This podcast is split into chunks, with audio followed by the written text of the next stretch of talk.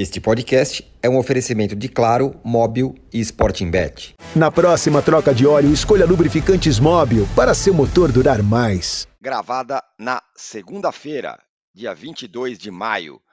Eu sou Eduardo Tironi, já estou conectado com os meus amigos Arnaldo Ribeiro, Juca Kifuri, Mauro César Pereira e José Trajano. Jogou bem, mas perdeu. Jogou mais, jogou mal, mas venceu. Essa foi a história de Flamengo 1, Corinthians 0 no Maracanã. Resultado mantém o timão na zona do rebaixamento e põe o Flamengo na sexta posição. O Fla está evoluindo e os problemas físicos perdeu dois jogadores aí, Arrascaeta e Everton Ribeiro, no dia do jogo. E o Corinthians? Lucha ainda não venceu, mas agora, será que mostrou alguma evolução? O líder do campeonato segue sendo o Botafogo, olha só, que venceu o clássico contra o Fluminense por 1 a 0 jogando bem. Ele deixou de ser apenas uma surpresa ou ainda tem o que provar no campeonato? E o Fluminense? Segundo jogo seguido que vai mal. Será que os rivais já acharam um antídoto, antídoto contra o dinizismo? No outro clássico da rodada, Santos e Palmeiras empataram e surpresa com o Santos melhor em alguns momentos do jogo. Segundo empate seguido, hein, do time do Abel. A rodada ainda teve o maluco São Paulo 4, Vasco 2. Quem diria, Dorival ainda não perdeu no comando do tricolor e os muros de São Januário amanheceram pichados, fora Barbieri. E quem pode mesmo cair é o Mano Menezes. O Inter levou de 3 a 1 do, no Grenal do Grêmio, com o Soares jogando pra caramba, e a situação do treinador tá bastante complicada. E na Espanha, Vinícius Júnior foi mais uma vez vítima de racismo, dessa vez por parte da torcida do Valência, e com alguns requintes, né? Vinícius Júnior foi expulso com o olhar meio enviesado do VAR, uma declaração inacreditável do presidente da La Liga depois do jogo.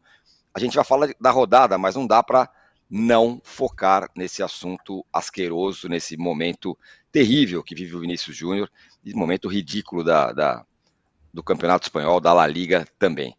Temos aqui uma enquete para quem está nos acompanhando, muito bem bolada como sempre. A pergunta é a seguinte: qual foi o destaque da rodada? É o Botafogo? Foi o Grêmio? Foi o Flamengo que ganhou com o Léo Pereira se arrastando, ou foi o São Paulo que conseguiu uma virada, uma vitória inacreditável ali nos minutos finais contra o Vasco? Vote aí é, com a gente, nos deem likes e se inscrevam no canal. Trajano, tem muita coisa da rodada para falar, mas essa história do Vinícius Júnior realmente é de lascar, né? Bom dia. Olá, bom dia a todos e todas. Olha, eu vou ficar com, com a declaração do Ancelotti, né? Quando perguntaram para ele depois do jogo, uma repórter.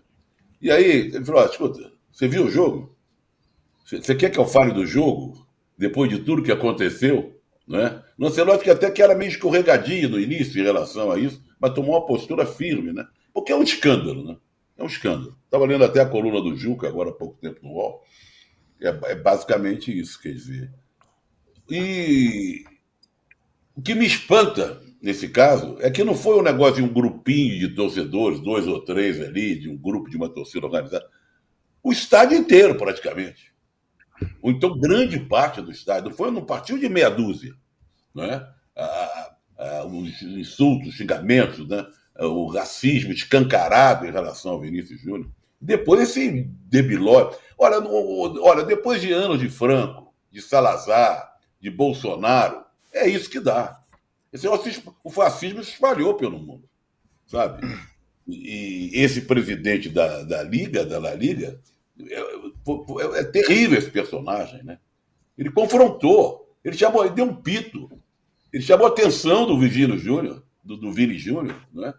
Então isso choca muito agora. Não acontece nada, nem lá nem aqui, porque o que houve no Itaquerão outro dia, alguém foi punido? Aqueles homofobia em relação no jogo São Paulo e, e Corinthians, aconteceu, alguém foi punido, proibido, o estádio foi interditado, o clube pagou multa, não sei, nada. Você acha que vai acontecer alguma coisa com Valência? O estádio vai ser interditado? Vai pegar uma multa milionária? Nada. O presidente da Liga pensando desse jeito, vai. O próprio, a própria declaração do Valência passa um pano. Ah, o Valência não. Sabe, sabe, é terrível isso. Eu, a situação do, do Vini Júnior, ele até no final do texto dele, ele deixa assim, Será que vou. Mais ou menos disso, que não, não com essas palavras. Será que eu continuo na, na, na Espanha? Será que eu fico por aqui? É uma situação dramática mesmo, sabe?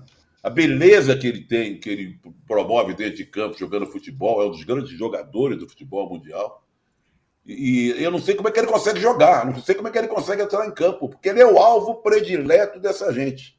E pior que essa gente não é meia dúzia, eles são muitos, são milhares, espalhados em todos os campos da Espanha. E aqui também. Teve um caso de. Eu não sei o que foi no jogo da Série C, aqui no Brasil, que o goleiro apontou um sujeito da arquibancada, sujeito foi preso. Esse ainda bem que foi preso.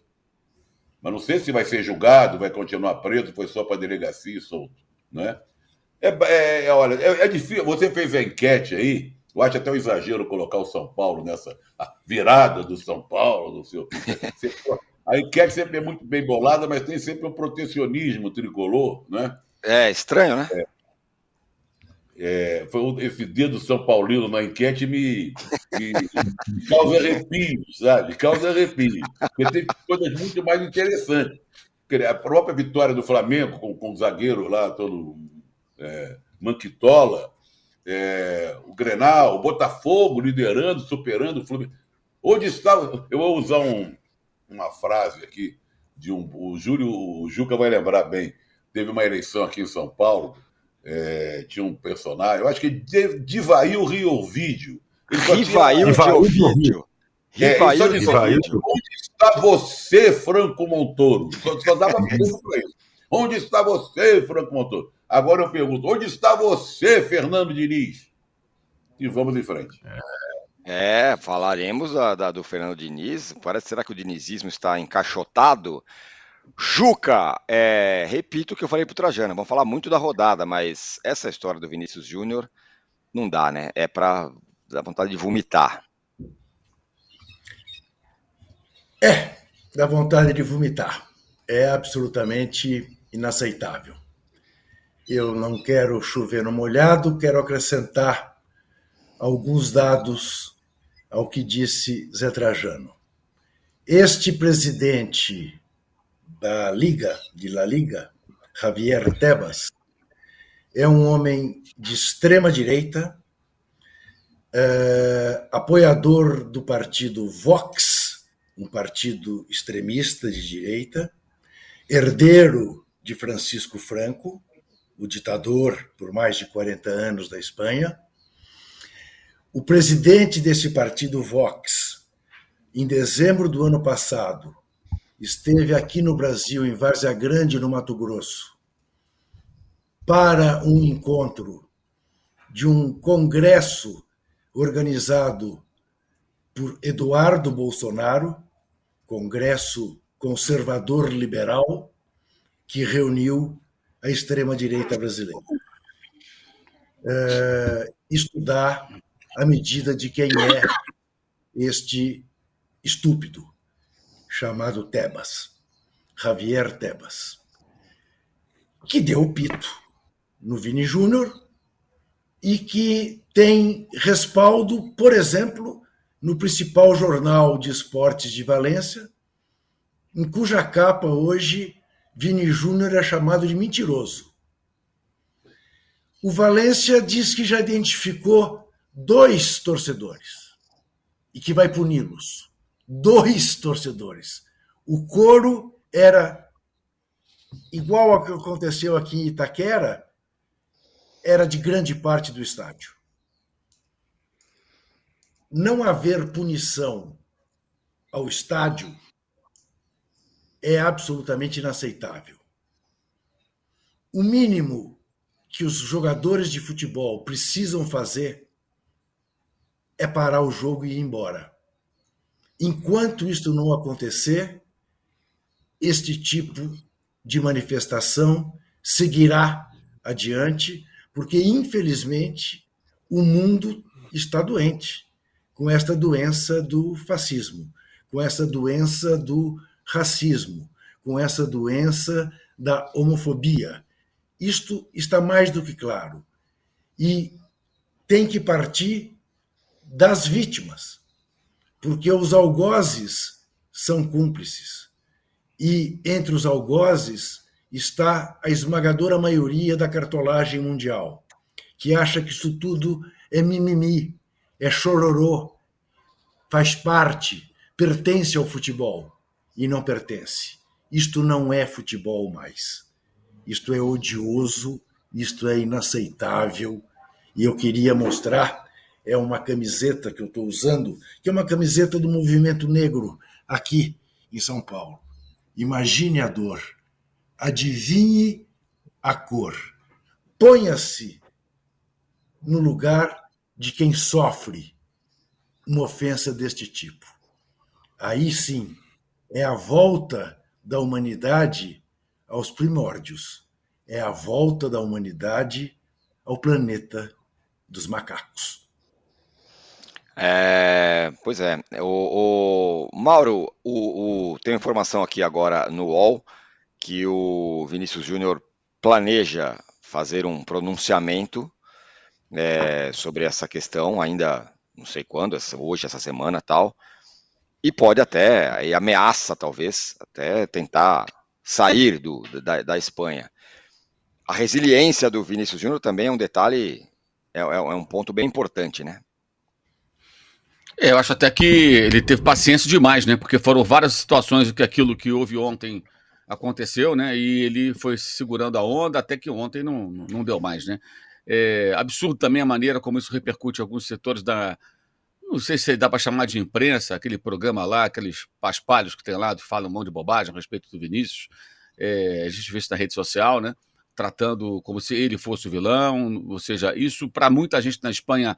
A coisa funciona realmente na cabeça dos caras assim: o Vinícius está errado, é, ontem, inclusive, o Diário Olé publicou na sua rede social, Jornal Argentino, é, algo nessa mesma direção. Eu tomei a iniciativa de mandar um e-mail na hora para o diretor de redação do jornal. E mostrei para uhum. ele. Falei, falei com dois colegas que trabalham lá. Falei, o que, que, é isso aqui? quem é o cara que faz a rede social de vocês? Esse cara é jornalista? Porque ele está ignorando o contexto e dizendo que o Vinícius está errado porque provocou o Valência fazendo assim, né? Segunda divisão, porque briga para não cair para a segunda divisão, o time do Valência. Mas e o contexto disso tudo que aconteceu? É apenas uma reação até suave para tudo que foi feito ontem contra ele, né? É, depois eles apagaram o tweet. Ele me respondeu, inclusive, obrigado por avisar, e imediatamente apagaram o tweet. E aí o pior também, né? Aí vem a xenofobia, né? Ah, são argentinos. Então todo argentino é racista, como se o brasileiro não fosse racista. Tá cheio de racista por aqui, tá cheio de fascista por aqui. É só olhar o resultado de eleição. Mas vamos lá. É, é o, que, é o que não falta no Brasil, né? Então, tem que olhar para o nosso próprio rabo também, antes de ficar apontando o dedo. Mas é, eu acho que a solução para o Vinícius seria sair do Real Madrid, porque também é um clube que não se posiciona para defendê-lo. Ontem o Ancelotti falou, aplausos para ele, mas demorou muito também a se posicionar. Os companheiros dele também demoraram muito a se posicionar. Alguns ficaram assistindo, nem entraram no bolo. Tinha que entrar todo mundo no bolo, tinha que todo mundo ameaçar sair de campo. Custou muito a ter uma reação, e é uma reação que eu considero muito tímida para o tamanho do problema e para o volume de vezes e para a importância até do jogador. Imagina se ele fosse um coadjuvante do time. Mas se ele fosse um coadjuvante, não fariam isso. Eles fazem isso porque querem desestabilizar um jogador importante do Real Madrid e aí usam também o racismo para poder atingi-lo. Ontem, quando o Juca publicou sobre esse sujeito aí, que é o presidente da La Liga, no seu blog, eu até fui pesquisar um pouco mais sobre ele e achei uma matéria no jornal. Claro que não foi no jornal espanhol, né? No jornal inglês, no Independent. Matéria de 2019, falando sobre o presidente da Liga Espanhola e falando também sobre o partido Vox. Aí eu peguei aqui uns trechos e publiquei ontem na rede social, vou ler um deles aqui.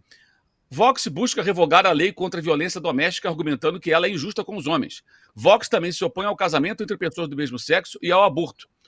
É, e o líder do, do, grupo, né, do partido, Santiago, Santiago Abascal, pediu o fim da imigração na Espanha. É, Tebas, que é o presidente da, da Liga, né, é, esteve uma rádio espanhola essa semana quando foi questionado sobre o cenário de mudança política na Espanha e tendo sido membro do partido fascista Fuerza Nueva na década de 80, ele foi questionado sobre a sua opinião é, a respeito do crescente, do crescente dos partidos de extrema-direita. Aspas para o campeoníssimo. É, se a extrema-direita significa defender a unidade da Espanha, a vida e o modo de vida caótico, eu estou nesse grupo e continuo pensando é, o mesmo de quando estava no Força Nueva, admitiu Tebas em entrevista, e isso foi uma entrevista de 2016, na qual ele também elogiou o líder da extrema-direita francesa, é, é Le Pen, né, que pedia já o fim da, da migração na França e tudo mais. Né? É, esse é o homem que nada vai fazer contra o racismo, contra o Vinícius Júnior, o link para essa, essa matéria do, do, do, Independent, jornal inglês, está no meu Twitter para quem tiver interesse dar uma olhada.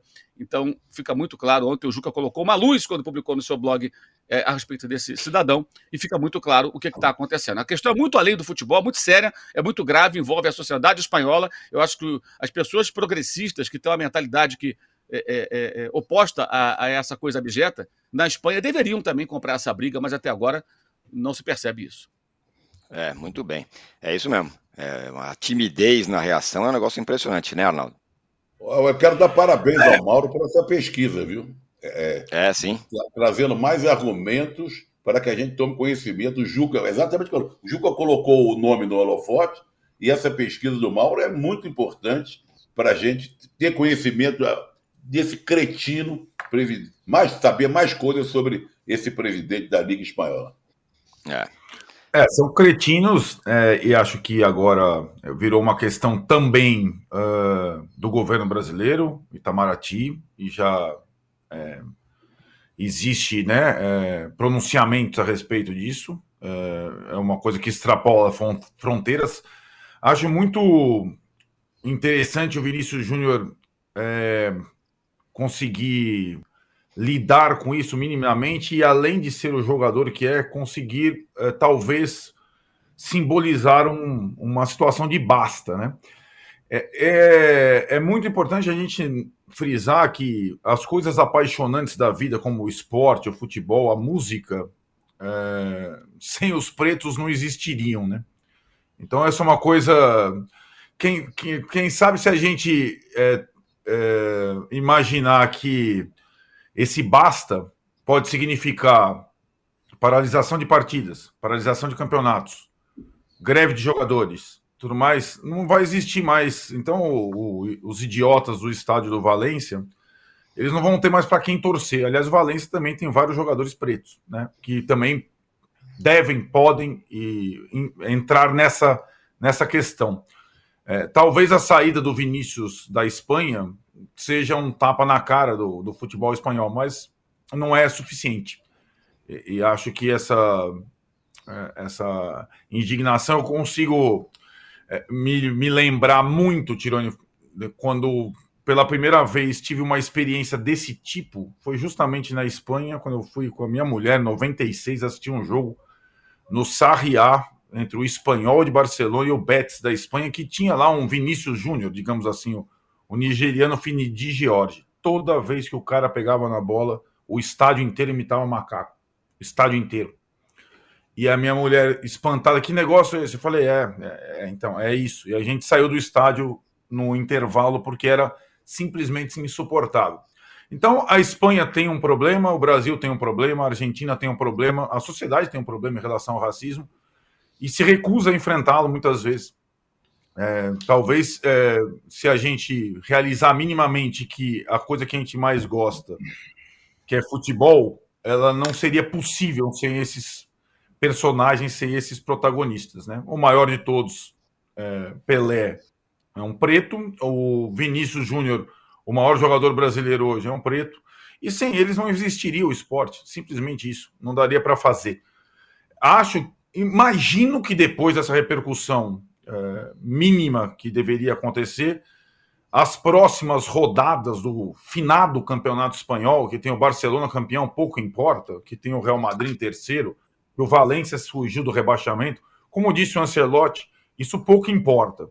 As próximas rodadas, as manifestações, as punições, é, elas, elas podem simbolizar uma questão de basta lá nessa Liga Espanhola que, sinceramente, é, cai cada vez mais no, no, no, ostracismo, porque rodada a rodada essa situação uh, se repete, sempre envolvendo esse jogador que é o nosso símbolo de resistência hoje no futebol mundial. É um brasileiro, chama-se Vinícius Júnior.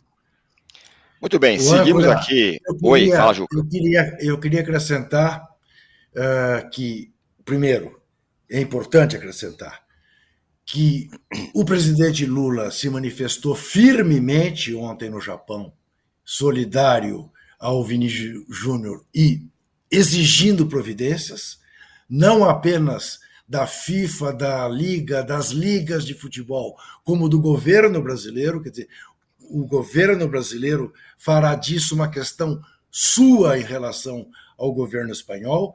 E quero lembrar a, esta frase eh, dita pelo Arnaldo sobre o que seria da nossa música e do nosso esporte não fosse os pretos, que os melhores jogadores do mundo brasileiros eleitos como tais, exceção feita ao Kaká, todos os demais são negros ou eram negros.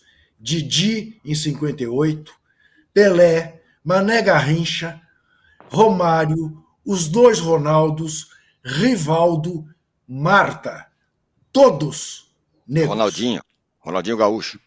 Eu falei os dois Ronaldos. Ah, tá, desculpa. Os dois Ronaldos. Então, é, é bom que tenhamos isso em mente. E eu estou vendo aqui alguns comentários de fascistinhas, Ana, não sei das quantas. Uh, o, o, o Vini Júnior sabe que a Espanha é racista e fica provocando. A provocação dele é dançar. Uh, a esses fascistinhas que frequentam o posse de bola, o meu desprezo. Ah, o Juca fica misturando uh, política com futebol. Eu estou fazendo a mistura que existe do fascismo com o futebol, do fascismo com o futebol. E vou continuar a fazer, e fiz a minha vida inteira, e não serão os fascistinhas que me farão mudar de posição. Ah, no UOL só tem branco neste poste de bola. É verdade. Tipicamente resultado do sistema educacional brasileiro que exclui os negros e que impede os negros de exercerem jornalismo como não impede os brancos, razão pela qual entre os jornalistas há muito menos negros do que há na proporção da população brasileira. Mas isto não é nem minha culpa, nem culpa dos outros quatro que estão aqui, nem culpa do UOL é fruto da elite brasileira que impede há 520 anos que os negros saiam da senzala. Esta que é a realidade. E isto é que precisa mudar. E o que nós estamos demonstrando aqui tem um nome muito simples: empatia. Colocar-se no lugar do outro. Eu sou capaz de imaginar a dor de alguém chamado de macaco. Se você não é, o problema é seu. Muito bem, os fascistinhas que o Juca é, está falando estão sendo devidamente bloqueados aqui no nosso chat, que aqui não é lugar para cretinos. É, o, o Trajano, Corinthians, vai lá, joga bem. Pô, segurou o Flamengo no Maracanã, 60 e tantos mil pessoas, recorde de público.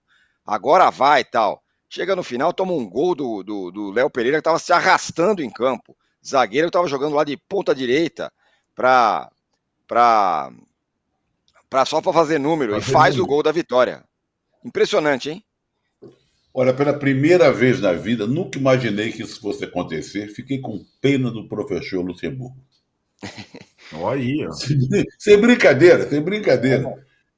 Aí ele armou direitinho o time. O time, o time enfrentou o Flamengo. O, o Corinthians foi superior ao Flamengo vários momentos da partida. Né? Tá certo, aí ah, o de Rascaeta, o Everton Ribeiro, é incrível isso, de manhã um, na hora do aquecimento, no campo outro, eles fizeram o Flamengo perder aquela meio de campo ali criativo, jogador que, né, você perdeu um meio ainda não está em plena forma, o Arrascaeta é um jogador fundamental para trabalhar a bola, passar, fazer tabela, procurar o jogador, né? Aí eu, bom, mas o Corinthians com, com que tem, né? Jogou até direitinho. Aquela coisa, se fecha, deixa o outro, tal, pá, pum.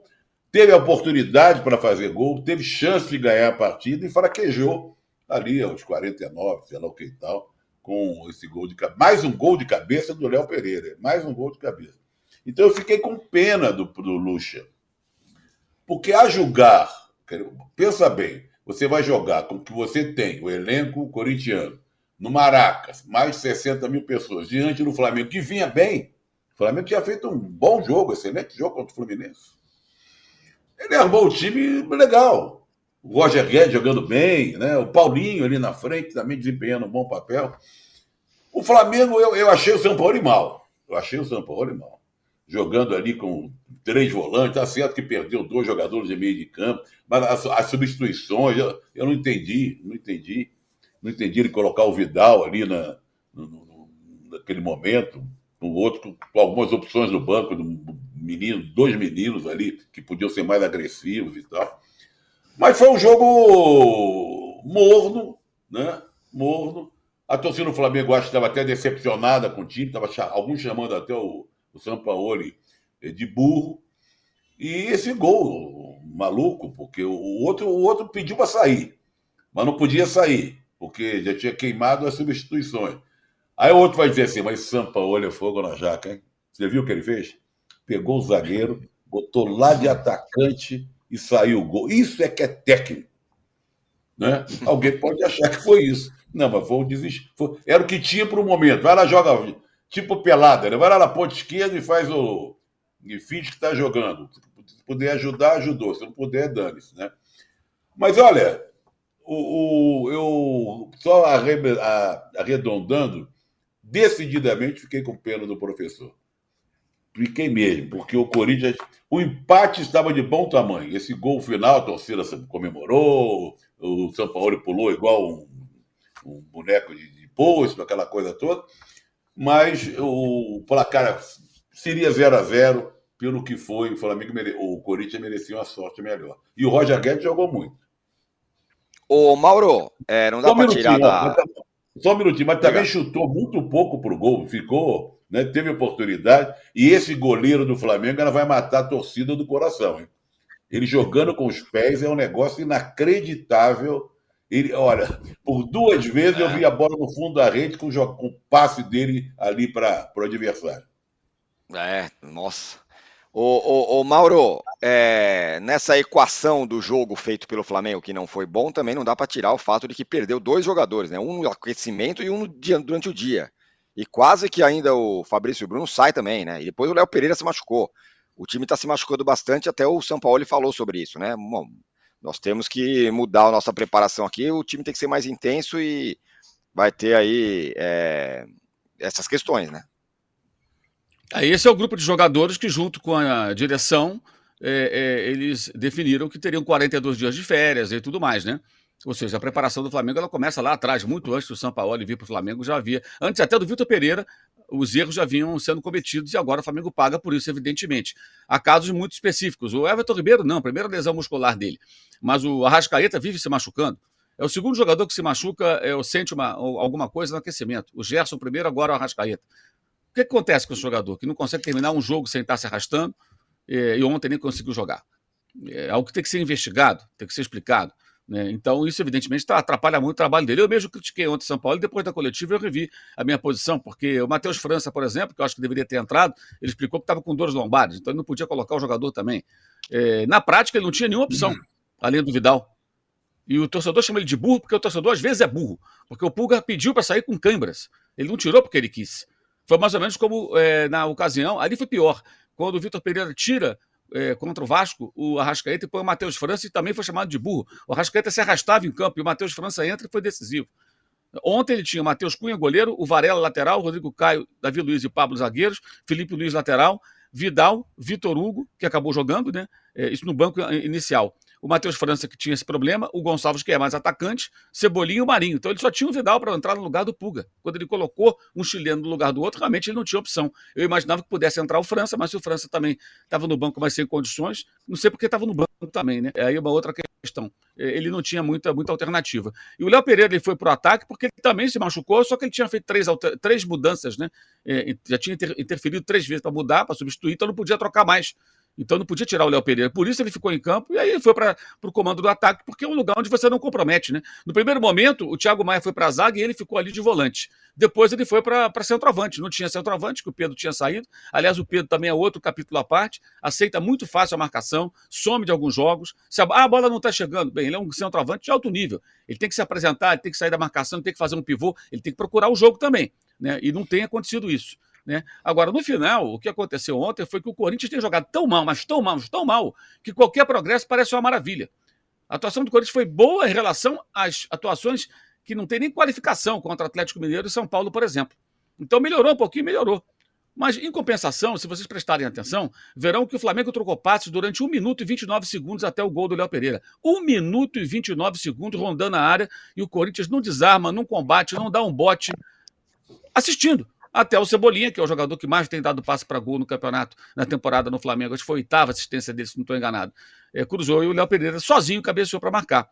Ou seja, o Corinthians, mesmo quando joga bem, comete erros capitais né? E foi o que cometeu ontem, no final do jogo. Ninguém marca, pode reparar. É um minuto e meio trocando passo, girando, girando, girando. Aí tem uma bola que vai na área, aí a defesa afasta, o Flamengo recupera a bola com facilidade, reinicia o ataque, circula e circula até o Cebolinha. Esse eu acho que foi o erro do, do, do São Paulo não ter entrado antes no jogo talvez até de saída no lugar do Arrascaeta, mudando um pouco a formação, mas enfim, ele optou pelo Vitor Hugo e demorou um pouco a colocar esse jogador em campo o que só, só fez durante o segundo tempo, lá com 7, 8 minutos.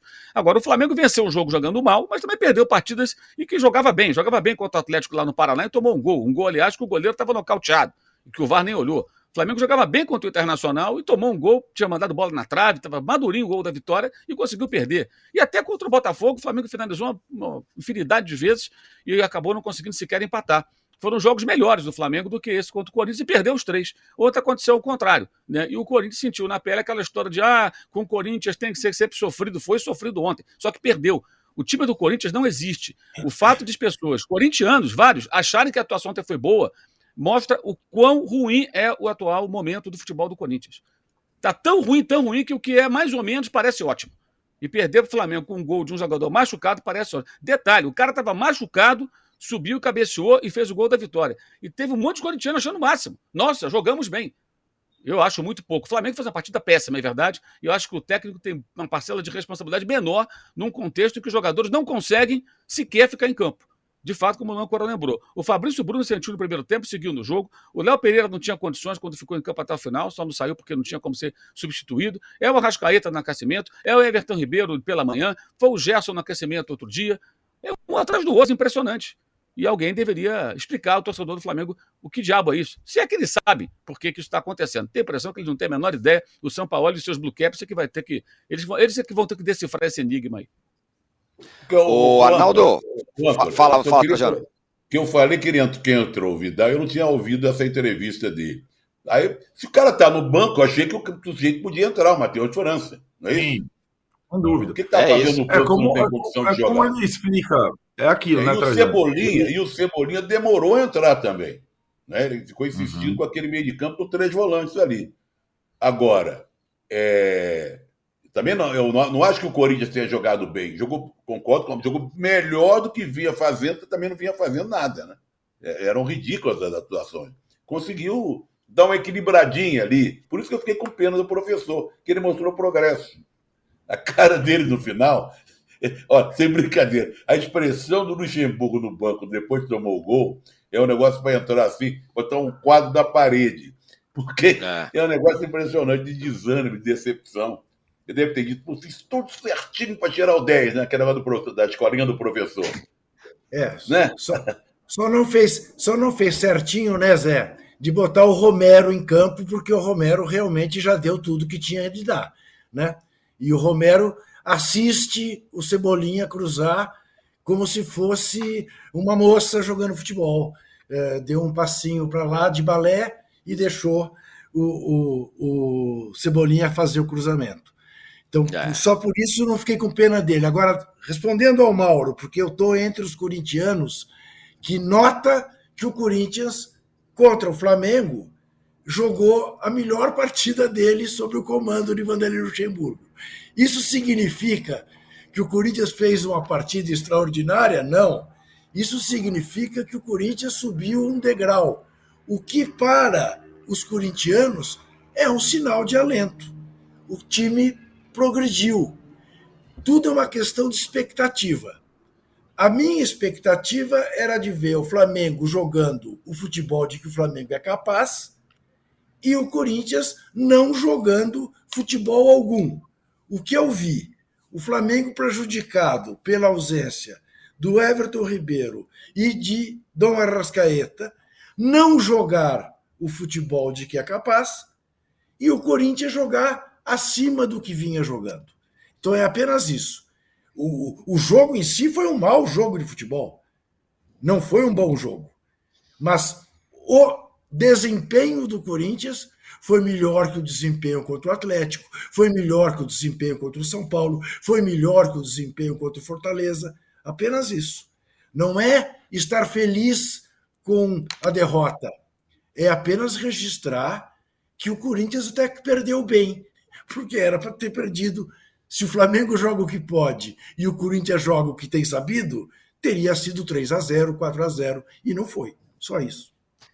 É... O Arnaldo, a gente ficou acostumado Agora... com o Corinthians. Oi, oi, fala, Mauro. Só um detalhe. Eu acho que, Juca, que essa esperança, essa expectativa criada é que é o maior perigo. Ah, pode ser. Pode, Pois é. pode Então, o, jogo, o jogo é o seguinte, Te- é o Fluminense te- agora pelo Te brasileiro. digo mais, te digo mais, Fluminense. Mauro. Eu, eu, se sou dirigente do Corinthians, determino que o jogo na quarta-feira na Argentina vá com o time sub-17. Não brigue pela Libertadores. Ponha todos os meninos que estão ah, inscritos na Libertadores. Porque o jogo é domingo com o Fluminense. Tem uma chance de pegar o Fluminense em Itaquera e eventualmente tirar a cabeça da zona do rebaixamento. Senão, vai se afundar cada vez mais. O Corinthians não pode ter perspectivas de Libertadores nem de Copa do Brasil. O, o Corinthians O- está naquela situação que o Luxemburgo gosta tirar da zona, da da confusão. confusão. Exato.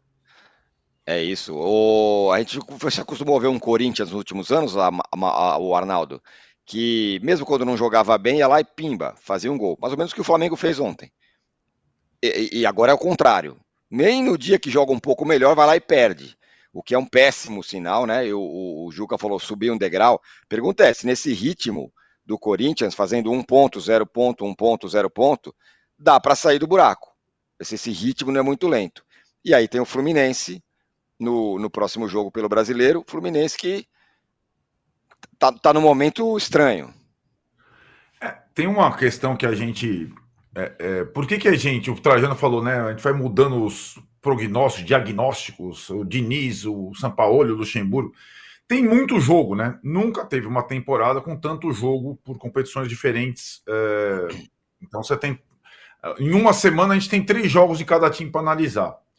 E isso está no contexto do Corinthians e Flamengo e está no contexto do Fluminense, Botafogo, que eles estão jogando três competições. É, não dá para tirar assim da análise eh, as características de treinadores para várias competições ao mesmo tempo, né? O Luxemburgo agora está entrando nessa nessa brincadeira entre aspas, sabendo que o mês de maio dele só teria esse tipo de jogo: Atlético, São Paulo, Flamengo, agora Argentino Júnior, Fluminense. É uma sequência com adversários muito complicados, né? O Corinthians talvez saia do buraco, Tironi, se ele conseguir é, ter a noção que a partir de junho tem uma sequência um pouco menos desafiadora, um pouco menos cruel, e ele vai ter que somar os pontos que não está somando até agora. Né? E vai largar lá embaixo. Né?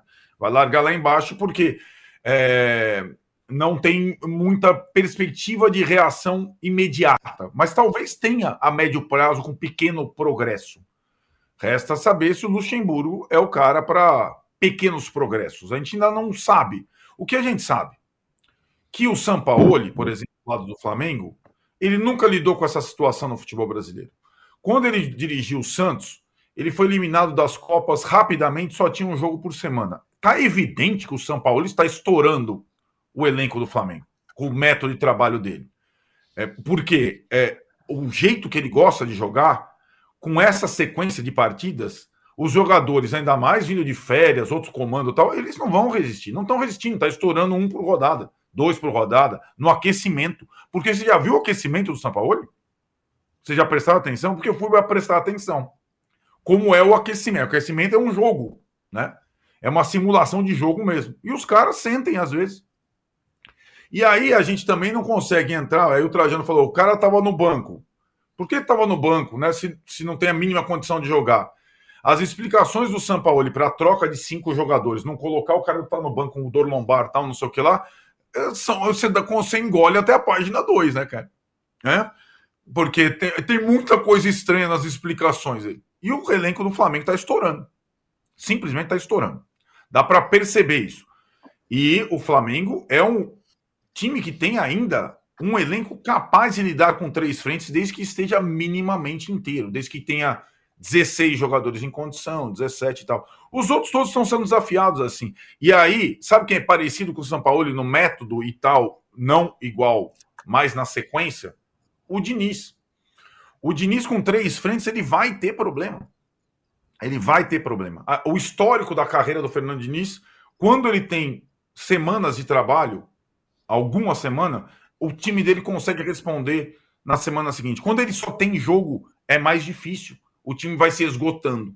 Isso também está evidente que o Fluminense também está tendo as lesões em sequência. E aí, um cara que consegue lidar melhor com isso, talvez tenha entendido mais do ano passado para cá, e que tem um elenco hoje homogêneo, que não tem craque, não tem jogador fundamental como o Flamengo tem, como o Fluminense tem, é o Botafogo, do Luiz Castro. Aí o Luiz Castro faz o quê? Ah, essa partida tal, eu vou jogar só com os reservas.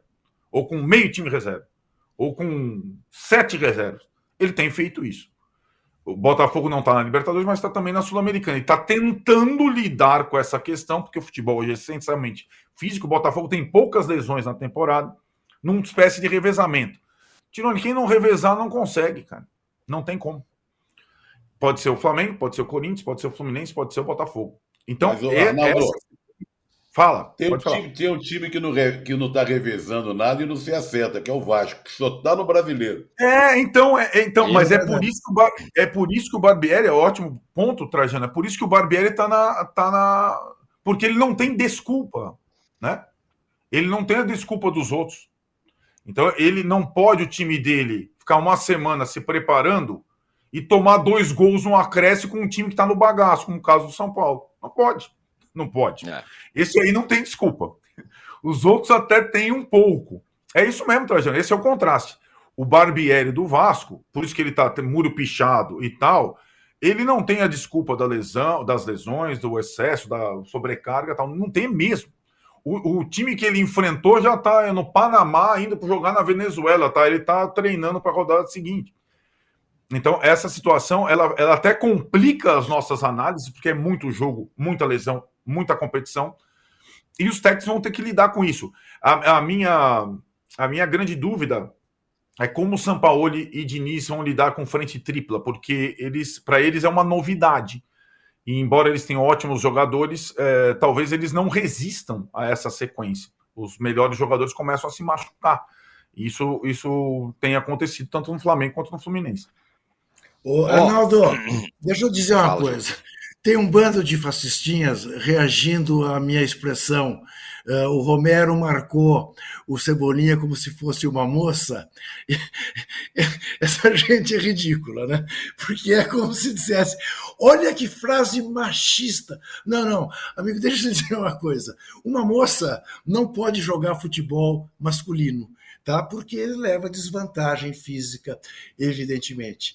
E se há alguém que gosta aqui de futebol feminino, somos Zé Trajano e eu, que acompanhamos e admiramos e exaustamos.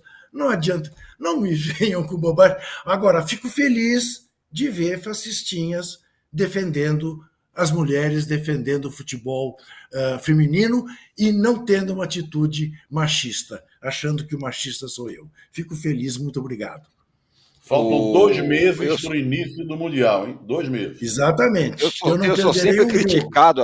Eu sou sempre criticado aqui pelo Juca quando eu esqueço de colocar o futebol feminino na pauta, senhores. Vocês sabem bem. A Mari Araújo, que não é essa.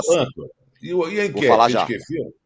Vou falar já. O, a Mari Araújo, que não é exatamente fascistinha, mas ela faz uma brincadeira aqui, Juga. Fala: se o Romero jogasse como as moças do Corinthians, sem dúvida seria bem melhor. Mas, diz ela. mas eu... eu... cheguei a cogitar de mandar as brabas para jogar Libertadores. Quem não é? sabe é, elas classificam o Corinthians. Precisa fazer a troca de óleo?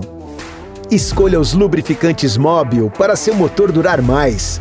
Alta tecnologia e garantia de qualidade para todos os tipos de veículos. Se tem movimento, tem móvel. Ó, oh, e aqui o, o Altair fala: alguém sabe informar a posição do Marco Senna em relação aos ataques racistas ao Vinícius Júnior? Ele se manifestou? Ele sofreu com isso em seu passado no futebol espanhol? realmente não sei. Ele é bem ligado ao futebol espanhol de fato. É, e o Fernando Brito fala: lembram que ela. É. Fernando Brito fala: lembram que a La Liga estava querendo criar parceria para ser modelo da Liga Brasileira? Rapaz, espero que não, não, não importe esse tipo de coisa. É, a enquete está assim, Trajano. Lembra que você falou, pô, botou São Paulo aí, que absurdo. É, é tá, verdade. Botafogo, qual foi o destaque da rodada? Botafogo, 41%. Grêmio, 16%. Flamengo, 15%.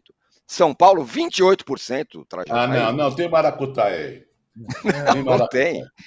Mas eu concordo, o Botafogo, Botafogo, Botafogo é, o, é, o, é, o, é o herói da rodada, sem dúvida nenhuma. Eu só queria fazer um registro aqui, um registro histórico.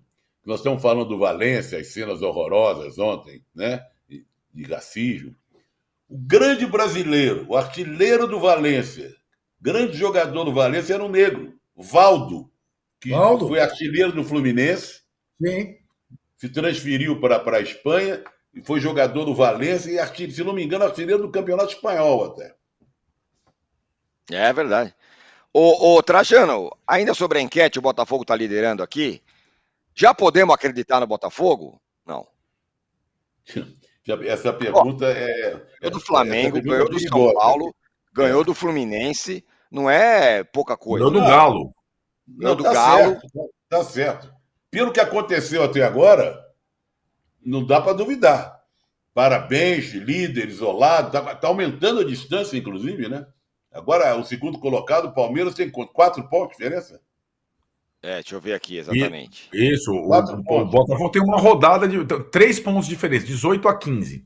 18 Isso a 15, mesmo. muito bem. O Cruzeiro joga, o Cruzeiro pode, pode encostar lá em cima um pouco também agora, né?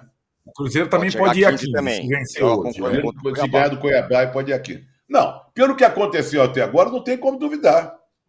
Pegou adversários mais poderosos, fortes, com elencos, eh, com jogadores conhecidos, é, taxados de craque, nem todos são, né? E, e, e, até há pouco tempo invicto, perdeu surpreendentemente lá do Goiás. Só que o Campeonato Brasileiro termina lá no final do ano. Então é, é, é rodada rodada. E esse desgaste aí que o Arnaldo enfatizou, com tantas competições, é, Copa do Brasil, é, Libertadores ou Sul-Americana, não sei o quê, viaja para lá e para cá.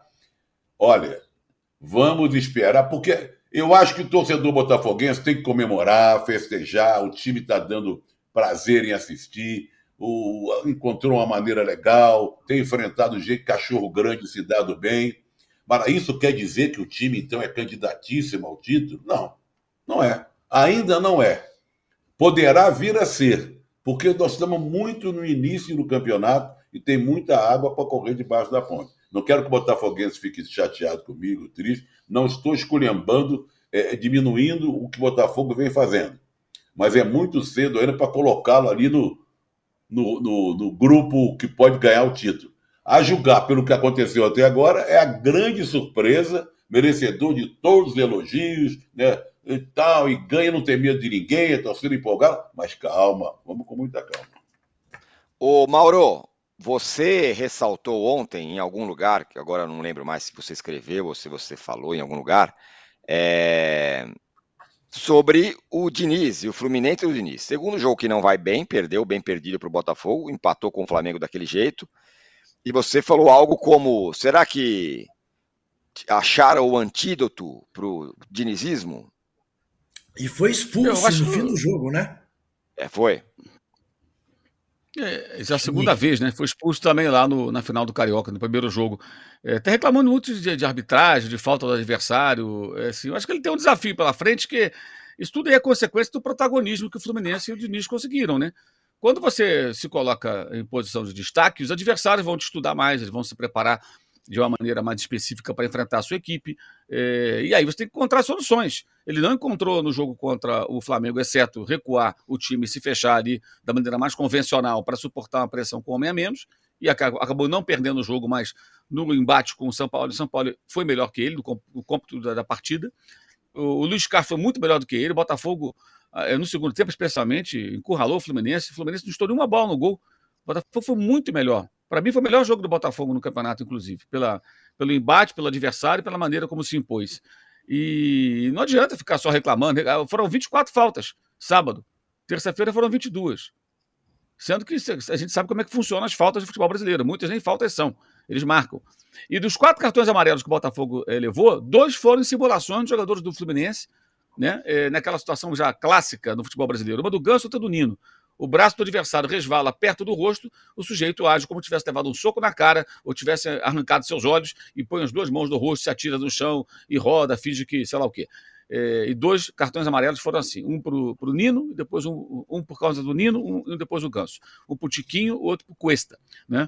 Então, acho que o Diniz agora está numa, numa situação que ele precisa encontrar soluções.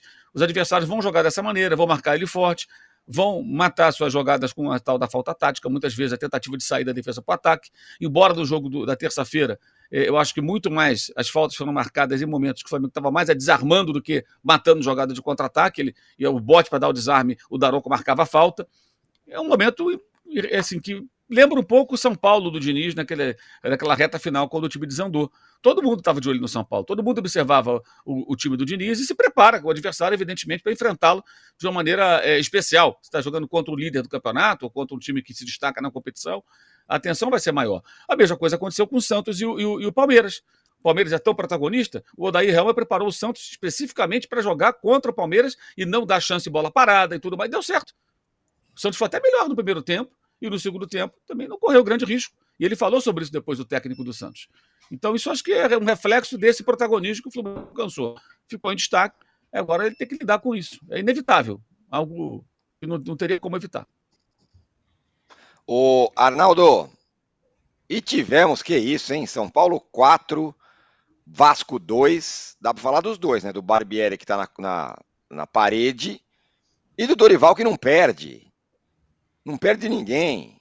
Ganha, empata. Que coisa. Você tá até rouco, né? né? Eu Dorival, tô. né? Tá te surpreendendo. É, Bom, é. Dorival, né? Nove jogos. O São Paulo tem umas coisas é, curiosas, porque algumas permanecem, né? A questão das lesões, jogadores é, fora de combate, né? Agora são 12 então, essa coisa já vinha acontecendo desde a época do Rogério. O que, que vinha acontecendo também desde a época do Rogério? Presença de público maciça. Né? O São Paulo bateu o recorde de público é, no sábado, é, quase 57 mil pessoas no Morumbi. E... Mais de 57. 57 mais de 57 mil pessoas no Morumbi. E... 57 mil mais o Tirone, então deu. Mais, o, mais o Tirone, ah, mais o Tirone, exatamente. Testemunho ocular da, da história. É, exatamente, o repórter é essa. Só, só que, né, Trajano, essa, aí tem umas diferenças. Com uh, público sempre cheio, com estádio cheio, o São Paulo não ganhava de ninguém. Agora o São Paulo ganha, às vezes na marra. Foi o que aconteceu. Né? O São Paulo consegue é, dominar a partida e abre 2 a 0 toma 2 a 2 e vai buscar os 4 a 2 no final. O que mudou muito, Tironi, acho que foi uh, o nível de confiança dos jogadores, né? Porque eles são os mesmos. E alguns da base. São Paulo teve na, na partida de sábado três gols feitos por jogadores da base. E o aproveitamento deles. Alguns jogadores não estavam sendo aproveitados mesmo não estando machucados. Esse, o Juan é um caso, Marcos Paulo é outro caso, é, enfim. E, e, de fato, você, percebe no São Paulo um time mais confiante, um time com, com outras é, características é, e que, na verdade, está sobrevivendo aí nessas três frentes. Né? A gente já falava das três frentes desafiadoras. Era muito difícil imaginar que o São Paulo, do jeito que vinha, conseguisse passar por maio uh, na primeira parte da tabela do Campeonato Brasileiro é, com boa chance de classificar na Sul-Americana, com boa chance de classificar na Copa do Brasil. Isso sem ter nenhum jogador de volta ao departamento médico. E é isso que tem acontecido. Né? O, o, Dorival, de fato, é, além de ter arrumado a casa, acho que ele trabalhou com a questão principal, que era a questão emocional frágil do time do São Paulo, que a qualquer gol, se o São Paulo tivesse tomado o 2 a 2 do jeito que vinha jogando há algum tempo, teria desmanchado no campo, como foi várias vezes e diante de 50, 60, estava perdendo. Perdeu para o São Bernardo com mais de 50 mil, perdeu para o Corinthians com mais de 50 mil. Então, o público não estava fazendo a diferença. E aí acho que é um ponto importante que o Corinthians não tem aproveitado, né, Juca? e aliás, com a questão lá do, do seu presidente das hashtags, e agora a mudança no sócio torcedor, que vai elitizar ainda mais a presença de público em Itaquera, o São Paulo tem aproveitado esse vácuo. Então, com ingressos mais baratos, com o metrô tal, a, a, o perfil da torcida do São Paulo no estádio é muito interessante. Uma é pergunta, Arnaldo. Fala, Cada vez que o Dorival sobe, o Rogério Ceni desce degrau, usando degrau, como o Juca falou, que o Corinthians subiu. Cada vez que o São Paulo supera um obstáculo, o, desce o conceito do Rogério como técnico? Eu acho inevitável essa comparação, Trajano. É por, porque se você é, colocar na balança o que o Dorival ganhou desse desde que entrou no lugar do Rogério é nada. Ele não ganhou nenhum jogador, não ganhou nenhum reforço. Ele teve que se virar para fazer o time uh, começar a ganhar e também não perder, que é, o, que é a marca dele agora. E acho que sim, Trajano. É, a cada vez que sai um gol de um jogador que não estava sendo aproveitado pelo Rogério, essas comparações vêm, porque foi um trabalho de 18 meses, né? O Rogério ficou 18 meses na frente do, do Mas time. Não é, só, não, não é só em relação ao Rogério, né, Arnaldo? Porque se você comparar o trabalho do Dorival com o Vanderlei Luxemburgo, também é, isso claro. fala e muito mesmo no Luxemburgo. né, Ju? E mesmo com o Sampaoli, os que entraram Bom, depois, mas... né? Sim, né? Mas os que entraram, é verdade. É verdade. Sim, é, Bom, é verdade. Essa conversa vai levar o Dorival Júnior para a seleção, já já, daqui a cinco minutos. Eu acho que a gente tem que entender também a expectativa de cada elenco, cada time. Claro. Se o Dorival fica no Flamengo e monta o Flamengo para não tomar gol, como ele fez no São Paulo no começo, também não dá certo. São Paulo tem uma expectativa, uma é régua isso. aqui. O Flamengo tem uma régua lá em cima. A diferença é muito grande de investimento, expectativa. Acho que isso tem que entrar no contexto é isso, de qualquer é, análise. É, também. é, isso aí. Beleza. É, Outro claro, dia eu falei sobre o comportamento da torcida do São Paulo. Você lembra, o né? O Flamengo tinha dois troféus no o Flamengo foi dormir 2022 com dois troféus debaixo do braço, com a assinatura do Dorival. Estou, eu estou falando de 2023. 2022 já passou. Encerrou, encerrou com péssimas partidas, um técnico questionado e, uma de, e, uma, e, uma, demissão feita de maneira injusta que ele nem teve tempo de dizer o que faria em 2023. Isso. Os dirigentes Exato. foram ruins com ele, foram mal com ele, como foram com o Senna e com outros. Mas a expectativa que há em relação ao São Paulo é diferente do que haveria em relação ao Flamengo. Isso para mim é muito claro, como seria no passado em papéis invertidos. Então, acho que o Dorival, o que ele faz no São Paulo, o que ele fez foi muito bom para o São Paulo, na minha opinião, não bastaria para o Flamengo. Se ele jogasse como jogou os primeiros jogos, São Paulo se protegeu para não tomar gol, é agora, aliás, tomou dois do Vasco, marcou quatro, venceu, mas também correu riscos. O Vasco é um dos piores times do campeonato e conseguiu empatar no Morumbi lotado e o São Paulo, depois de um gol de cabeça, venceu, como o Flamengo venceu o Corinthians, numa hora que parecia que tudo ia, ia dar errado para o time do São Paulo. O jogo de sábado não foi uma vitória categórica. Repito, o Vasco, assim como o Corinthians, últimos 10 jogos, o Corinthians perdeu 7, o Vasco perdeu 6 e o Inter perdeu 6. São grandes clubes em é. momentos muito ruins. Esse foi o adversário é do São Paulo. Isso também tem que entrar no contexto, na minha opinião. Claro, embora é. o Dorival está indo muito bem no São Paulo. Está indo muito Só... bem, mas são réguas bem diferentes. Só um detalhe: o Inter, o Inter estava invicto até jogar contra o São Paulo Dorival. O São Paulo foi o único time a vencer fora de casa na Copa do Brasil. O São Paulo foi o único time a fazer quatro gols na rodada. Então tem algumas coisas acontecendo. Isso é inquestionável, né? Algumas coisas o... estão acontecendo, né? Só um detalhe aqui, falaram sobre a comparação com o Rogério Ceni, é... eu que sou um fã do Rogério Ceni, não vou deixar de dizer. Tem um cara que foi obra do Rogério Ceni, que é talvez o melhor jogador do São Paulo hoje, que é o Beraldo. O Ceni deixou o cara treinando um ano, colocou ele para jogar agora e o cara tá jogando para caramba. Esse foi, essa foi a herança do, do, do, do uma das o heranças legado, do Rogério Ceni. O legado de Rogério Ceni. O legado do Rogério Ceni. O Trajano, e o legado do Mano Menezes, hein, no, no Internacional? Tomou de 3 a 1 Ó o Juca dando tchau aí, porque ele precisa sair. Verdade, Juca. Por favor. Eu esqueci. Pensei que fosse o Mano alguém, Menezes alguém... dando tchau, é o Juca, né? É, alguém eu. pediu, alguém pediu, um, alguém pediu aqui um, um, gatão de bronze especial, o Raí Ferreira, mas o Juca dará o gatão de bronze especial a, a gatão e ratão na sexta-feira. Não, ratão certo, bom, o ratão, ratão de o ratão de bronze. Espero que não aconteça nada pior do que aconteceu em Valência no domingo. Exatamente. Mas enfim, exatamente. até lá, até sexta. Olha, uma coisa que a gente não falou aqui, a gente está falando muito do brasileiro e tal, foi a estreia do Brasil no Mundial Sub-20, né? Ah, perdeu sim. da Itália. Perdeu, perdeu da Itália. Tá perdendo de 3 a 0. Né? É, Aí fez rapaz, dois, Dois gols. é, sabe? E a- havia uma. Ah, né? Porque perdeu um jogo, não, não morreu ainda, mas havia uma expectativa, há uma expectativa muito grande em relação a essa seleção. Tá? Mesmo com times não querendo ceder jogadores e tal. Mas eu fiquei um pouco decepcionado com essa estreia aí. É verdade, é verdade. Mas, é... Trajano, e o Mano Menezes? Será que. Olha, o, Internacional não ganha nada faz tempo. Eu, eu vi até uma lista de derrotas, sempre por 2 a 0 recentes do Internacional. Ele vem mal no brasileiro, ele vem mal na- nas competições fora do eh, sul-americana, Libertadores, e perder um Grenal, a gente sabe o peso de perder um Grenal, né? É, então eu acho que ele está sob. A cabeça está ali na guilhotina. Não sei, é, ele não consegue fazer desse. O time fez uma campanha muito boa na temporada passada, né? Mas agora não consegue engrenar. Situação complicada do, do Mano.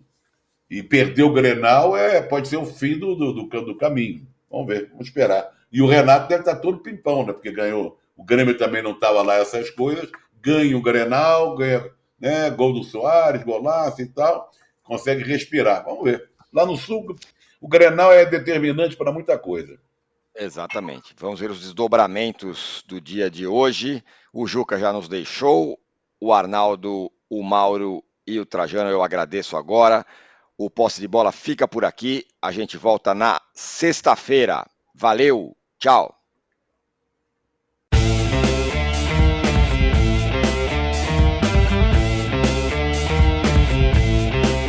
Posse de bola tem pauta de edição de Arnaldo Ribeiro e Eduardo Tironi. Produção e coordenação de Rubens Lisboa. A distribuição é do Rafael Bellatini. Editor do All Sport é o Thiago Biasoli Moller. O editor assistente do All Sport é o Patrick Mesquita. A operação de ao vivo é de Paulo Camilo e Fernando Moretti. A coordenação de operações de Danilo Esperandio. Motion Design de Felipe Dias Pereira. Direção de arte de Daniel Neri e Gisele Pungan. O editor-chefe do All Mob é o Felipe Virgili. O gerente-geral do All Sport, o Vinícius Mesquita. O gerente-geral de MOV, Antoine Morel. E o diretor de conteúdo do UOL é Murilo Garavello. Qual?